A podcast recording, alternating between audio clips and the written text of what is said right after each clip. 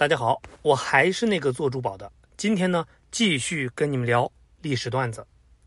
上回咱们说了，对于这个朱元璋花大力气是求仙问道、迷信命运的做法呢，来自山东的国子监学生周敬新持有不同的意见。按照往常，朱元璋是非杀他不可，但是这次呢，并没有举起屠刀朝周敬新砍去。有戴眼镜的朋友呢，就非常好奇，为什么呢？其实这个原因呢非常简单，因为此时的朱元璋非常迷茫，他并不清楚，在他之后，大明帝国应该如何继续正常的运转下去。也可以说，他对自己选择的这个皇太孙信心并不大。尽管太子朱标生性文弱，但好歹也目睹朱元璋创业的艰辛，这一点呢。在孙子身上没有体现。从小呢，他就生长于深宫之中，哪儿会懂得祖辈用命换来的这份家业到底有多重啊？朱元璋尽管呢是失去一定的自信，但他始终坚信，大明江山不仅是他的私产，也是老朱家整个大家族所共有的。周静心的话虽然让人听起来呢不舒服，但是好歹。也是为了守护老朱家的家业出谋划策，朱元璋怎么会杀他？不过周敬新的话呢，也让朱元璋意识到，仅凭一己之力把大明帝国未来数百年的事情给规划安排妥当，那是不可能的。那既然这样，干脆顺利完成皇权过渡。就这样，朱元璋为了能守卫大明江山，打算尽最后一份力。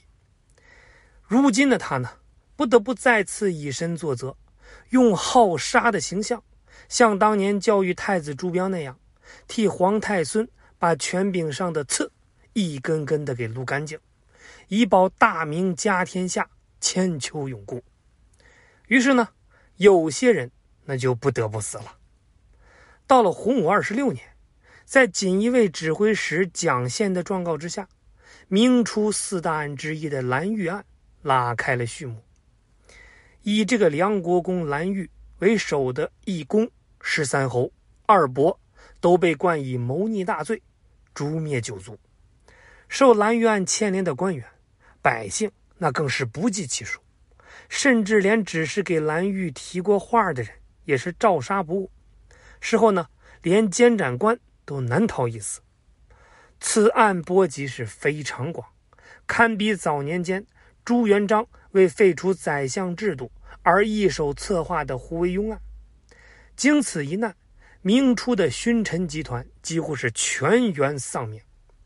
关于这个蓝玉谋反呢，其实中国史学界一直没有公论。在朱元璋亲笔撰写的有关蓝玉谋反案的著作《逆臣录》里，蓝玉谋反无非呢就俩原因，一个是嫌自己官小。认为自己南征北战，立下赫赫战功，完全可以做太师。二呢，就是受自己的亲家胡惟庸案要犯叶生的影响，觉得皇帝呢开始不信任自己，决定先下手为强。那作为本案唯一可靠的官方著作，《逆臣录》里并没有提及蓝玉对本案的辩解和招供，就冲朱元璋早年间对功臣的杀戮。蓝玉选择造反的可能性不可谓没有，但这一切始终只是一个可能罢了。如果按照明太祖实录的说法，蓝玉想要谋反的原因可就不止这两条了。蓝玉谋反至少呢有七宗罪，第一条跟第七条是呼应《逆臣录》里蓝玉谋反的原因记载，而其他罪名只是说明蓝玉在立下战功期间。野心呢也在不断的膨胀，他是骄纵不法，肆意妄为。蓝玉的这些问题固然有他自己性格的原因，但这些如果算是他谋反的原因，那恐怕朱元璋一家子早就升天了。那蓝玉为什么还是被朱元璋当成皇帝权柄上的刺呢？这大概就跟他跟皇室之间的关系有关了。世人呢都知道。蓝玉是明初开国功臣常遇春的内弟，蓝玉之所以有日后的成就，全凭常遇春的提携。而常遇春的女儿，也就是太子朱标的原配太子妃常氏，因为这种地势与功臣二代结合的政治联姻，太子朱标活着的时候也得尊称蓝玉一声舅舅。尽管蓝玉随着军功的累积多有不法，但是好歹呢也是在军中威望甚高的宿将，对于朱元璋培植太子党势力，促成大明皇权交接。具有不可忽视的作用，因此呢，蓝玉就是再放肆，朱元璋也没打算动他。但是朱标死后，朱允文成为皇太孙，蓝玉的作用在朱元璋看来已经发生了变化。皇太孙朱允文的生母不是太子妃常氏，蓝玉虽然名义上仍然是朱允文的长辈姻亲，但是俩人压根就没有血缘关系，而太子妃常氏。留在世上的妻子，除了朱标早逝的嫡长子之外，还有一个比朱允文还要小的朱允通，这就足以引起朱元璋的担忧。毕竟，从宗法的角度而言，朱允通那也是朱标的嫡子，而且他比朱允文更靠近蓝玉。此外呢，朱元璋当然还担心朱允文将来是没有办法驾驭这帮骄臣。悍将，所以作为代表人物，蓝玉呢必须死。那仅仅除掉蓝玉还不足以确保大明江山是安然无恙。在预感自己是时日无多，以及担忧朱允文毫无理政能力的情况下，晚年的朱元璋精神那是高度紧张。种种迹象表明，晚年的朱元璋极有可能患上了现代医学所说的神经衰弱症。这种脑力运动过度，那就会导致疲劳产生，足以使曾经杀伐果断的英主做出一些匪夷所思的抉择。一个被幻灭感折磨却又掌握巨大权力的老人，那是可怕的。再加上他天性中就有嗜杀的成分，所以晚年朱元璋行事不按套路出牌，那就是一种必然了。尽管是身患重病。他始终也没有放弃思考皇权传承的纰漏。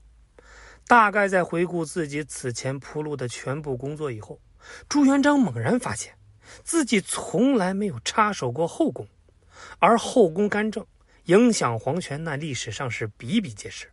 甚至有大胆的后宫之主就敢自立为帝，这种状况，朱元璋是绝对不想看到。就在马皇后去世以后。大明六宫的设立权力一直在李淑妃的手上，尽管淑妃是朱元璋的妃子，名义上的皇太孙祖母，但是年龄上跟太子朱标也是相差无几。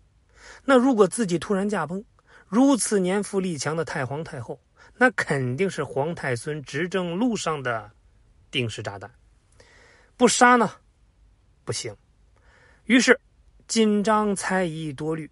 莫名其妙的，让这个后宫女人就成了皇权交接的又一个牺牲品。其实呢，无论朱元璋再怎么杀，他的信念里仍然会存在着不安的成分，精神摧残，体力不支，他也终将注定要带着遗憾离世。